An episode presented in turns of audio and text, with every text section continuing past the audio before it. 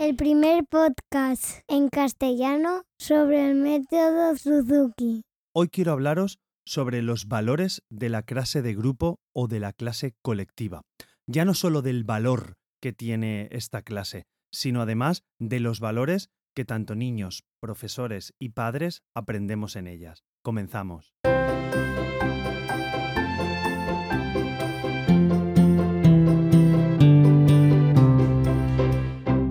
Hola a todos y bienvenidos. Soy Carmelo Sena, profesor de guitarra Suzuki, y a través de este podcast me gusta compartir todo lo que sé y voy aprendiendo sobre el método Suzuki. Y esta semana quería hablaros sobre eh, la clase de grupo o la clase colectiva o la clase grupal, cada uno la nombramos de una manera, y es que para mí tiene unos valores importantísimos. Para mí es uno de los pilares fundamentales del método Suzuki, ya que es donde se basa la motivación de los más peques, donde los niños hacen sus amistades y donde se, se, genera esa motivación a la hora de continuar tocando un instrumento, que muchas veces es lo que nos falta, que es lo que buscamos muchas veces con este podcast, pues la clase de grupo o la clase colectiva. Bueno, voy a decir clase de grupo durante el podcast, ¿vale? Pero me entendéis, es como yo, yo la, la llamo pues en la clase de grupo eh, es donde la motivación viene y donde unos nos apoyamos con, con otros. ¿Por qué para mí es fundamental en, en, el método Suzuki? Pues porque añade un montón de valores tanto a los niños como a los adultos, como me incluyo a los, los profesores. ¿Por qué? Pues resulta que en, bueno, para el que no lo sepa así rápido, en el método Suzuki, pues solemos tener una clase semanal grupal y una clase, una, una, una clase semanal individual y una clase, eh, pues, semanal grupal. Depende también de, de las zonas. Sé que hay algunos sitios donde hacen clase grupal de manera quincenal, no sé si a veces en algunos sitios hacen clase grupal de manera mensual, pero bueno, hay una base en dos clases. La clase individual, donde averiguamos pues nuestros movimientos técnicos, donde vamos más a, averiguar lo que sería la técnica de nuestro instrumento, y una clase grupal. Entonces, en esta clase grupal muchas veces confluyen niños de, de, diferentes edades y eso a veces parece que a los padres pues los pone un poquito nervioso a los padres o a las madres porque sus niños más mayores están con los más pequeños o los más pequeños están con los mayores y como que no están vinculados por edad. Pero mm, ni más lejos de eso, es lo mejor que puede existir que, que coexistan diversas edades. Eh, ¿Por qué? Ya que eh, los mayores pues pueden enseñar esas habilidades, eh, esas canciones que los pequeños todavía no conocen. Entonces es muy motivador para los pequeños ver esas canciones que todavía no han alcanzado.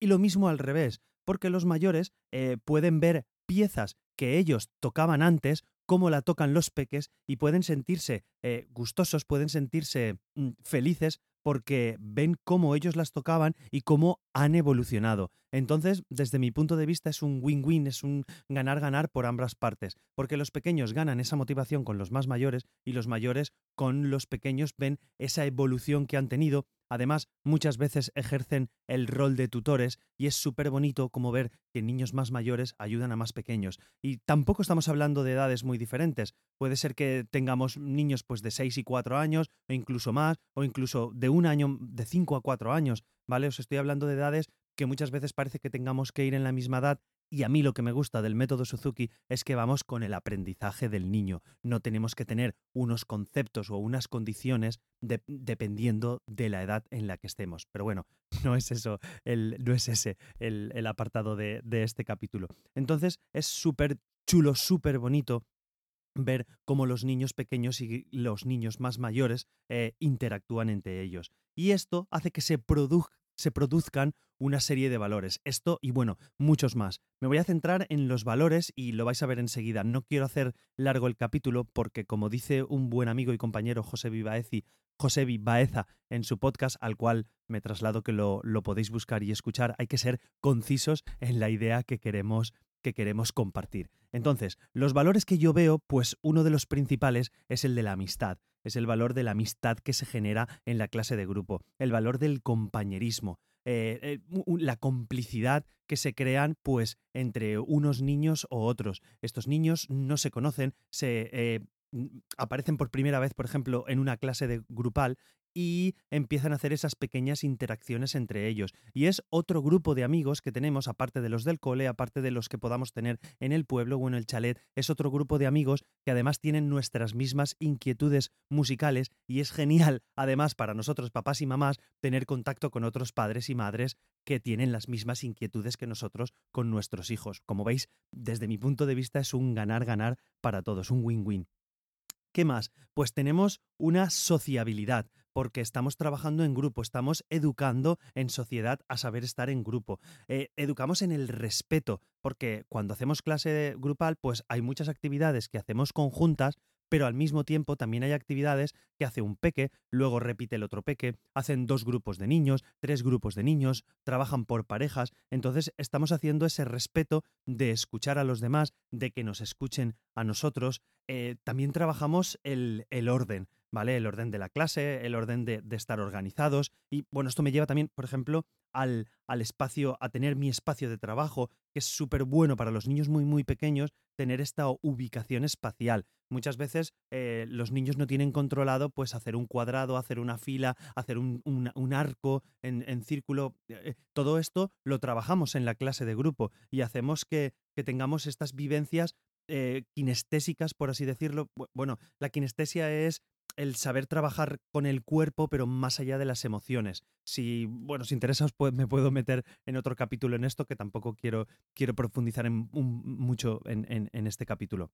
Más cosas que podemos tener en la clase de grupo. Trabajamos la escucha, trabajamos eh, la paciencia, porque muchas veces eh, lo que os comento, tenemos que esperar a otro compañero, eh, dentro del respeto que pueden tener, hay niños que tienen pues peores días, hay que pueden ponerse a llorar, que pueden ponerse, pues han tenido algún problema en el cole, les ha pasado alguna cosa, y en ese sentido trabajamos también la empatía unos con otros tanto pues los niños con los propios niños, como nosotros con otros niños, con otros padres, los padres con nosotros. Como veis, eh, intento explicaros esa interacción que se crea, que no es solamente una clase en la, que, en la cual está el profesor y enseña a los niños, es una especie de interacción de conjunto que todos juntos elaboramos en estas clases eh, colectivas también un saber estar, porque les enseñamos a los chiquillos a respetarnos, a estar, pues, en, mi caso nosotros tenemos una, una pequeña isla, un, una pequeña cartoncito o un pequeño recuadro de goma eva, que es donde tenemos los pies y donde nos ponemos de pie, pues, a hacer todas las actividades y así respetamos nuestro, nuestro espacio. Y así eh, creo que, que, vais viendo por dónde los valores que se generan en la clase de grupo, que muchas veces eh, esto lo hago porque parece que hay veces que los padres van y, vienen a la clase de grupo y quieren pasar a, a, un segundo plano o están detrás de los niños y, y, no, no, ni mucho menos. Lo que hay que hacer es participar con ellos y estar jugando en, en las clases, estar participando de las actividades porque de verdad que aprendemos todos.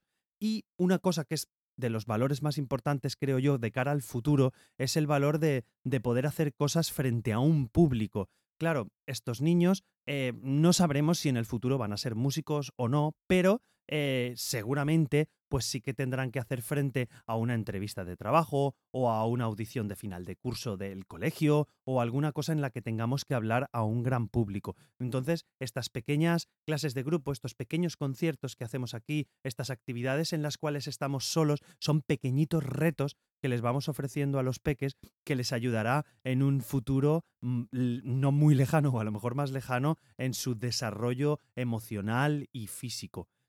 Siempre pongo el mismo ejemplo, es posible que no lleguen a ser músicos, pero eh, lo mismo sucede con la voz. Puede ser que los niños no sean grandes oradores o grandes comunicadores, pero eh, tienen la capacidad de poder hablar. Lo mismo sucede con la música. No sabremos si llegarán a ser grandes músicos, pero pueden tener esa capacidad de tocar un instrumento delante de las personas. Y esto nos, nos ayudará a que cuando con 20 años vayamos a una entrevista de trabajo tengamos un saber estar delante de un público y delante de un grupo de personas y eliminar esos pequeños miedos que, bueno, podemos ser introvertidos, más extrovertidos, hay niños que tienen más vergüenza o menos, todo esto es lo que se trabaja en la clase de grupo.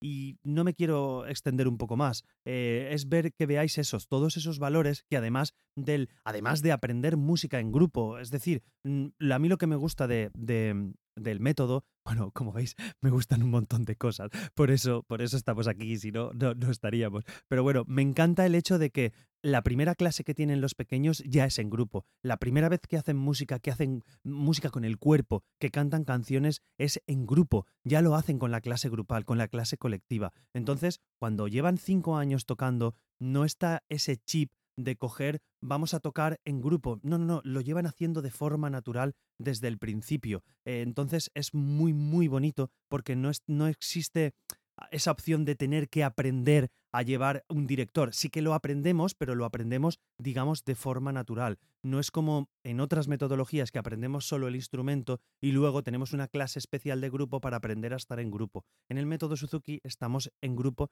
desde el principio y además aprendemos todos estos valores que os quiero comunicar. Bueno, no le voy a dar más vueltas al, mismo rollo, creo que ha quedado un poquito claro. Y nada, deciros que si habéis llegado hasta aquí, pues muchísimas gracias por pasar este ratito conmigo y espero que hayáis disfrutado y que por lo menos veáis de un poquito manera diferente la clase de grupo, que podemos aprender un montón de cosas. De hecho, os invito a si me he dejado alguna cosa, pues que lo comentemos en, en redes sociales o demás de, oye, pues yo creo que esto también lo aprendemos en la clase de grupo o pienso que esto, la idea es generar un pequeño debate del cual pues aprendamos todos un poquito. Os recuerdo que tenemos el canal de Telegram que es eh, Mundo Suzuki, lo podéis buscar en Telegram o telegram.me barra Mundo Suzuki y me podéis encontrar como arroba carmelosena barra baja en Twitter e Instagram. Y como siempre, encontraréis estas y otras formas de contactar conmigo en carmelosena.com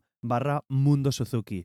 Y bueno, habéis visto que en la intro tengo una nueva vocecita, que es mi peque que quiere acompañaros y ayudaros. Pues bueno, siempre quiere ayudarme. Oye, papá, quiero grabar cosas para el podcast. Pues bueno, le dejo grabar la intro y espero que poco a poco, cuando sea un poquito más mayor, pues pueda hablar con nosotros y contarnos cosas de lo que él siente con la metodología y lo que ha ido viviendo desde pequeñito con, con su instrumento. Os dejo con él. Hasta la próxima semana.